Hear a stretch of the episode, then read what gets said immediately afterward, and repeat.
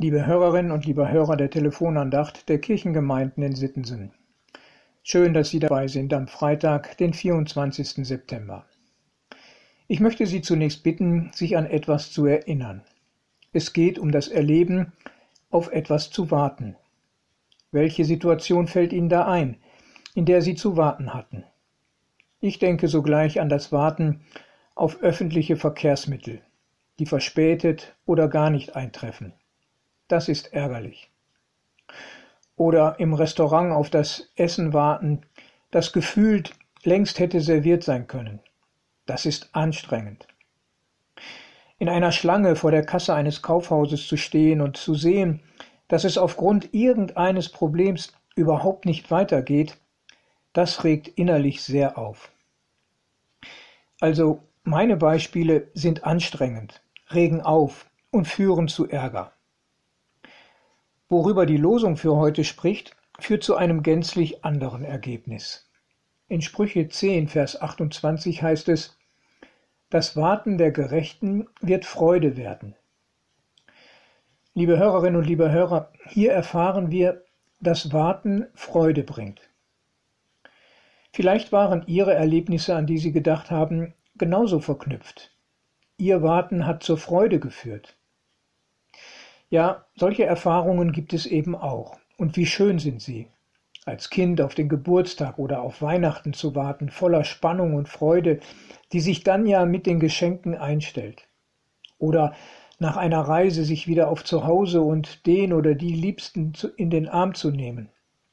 Schön, wenn das Warten sich lohnt, die Erwartung sich erfüllt, dann ist Freude da. Die Losung denkt aber an ein längeres Warten, eine unbestimmte Zeit, die vom Menschen sehr viel Geduld fordert. Der sogenannte lange Atem, das Dranbleiben, die Ausdauer wird auf eine harte Probe gestellt. Das unterstreicht der Vers aus dem Neuen Testament, der heute die Losung ergänzt. Hebräerbrief Kapitel 6, der Vers 12 sagt, Nehmt euch ein Beispiel an denen, die Vertrauen und Ausdauer bewahrt und darum empfangen haben, was Gott versprochen hat. Der Schreiber des Briefes möchte die, die noch warten, ermutigen, dran zu bleiben und den Glauben nicht aufzugeben. Fast klingt es wie eine Ermahnung, aber ich denke, es ist als Zuspruch gedacht, der die Gedanken der Entmutigten und Enttäuschten neu belebt, indem er in eine ganz bestimmte Richtung lenkt, nämlich nicht nur auf sich zu schauen und wachsende Ungeduld an sich wahrzunehmen, sondern von sich weg auf die anderen zu schauen, die älter sind als wir, die vor uns leben und gelebt haben. Wir sind doch nicht die Ersten und die Einzigen, die solche Probleme haben. Andere haben das auch schon erlebt und die Hoffnung nicht aufgegeben. Und sie haben empfangen, was Gott versprochen hat. Denn Gott steht zu seinem Wort und was er zusagt, das hält er gewiss. Doch er erhört unsere Gebete und erfüllt seine Verheißungen zu seiner Zeit.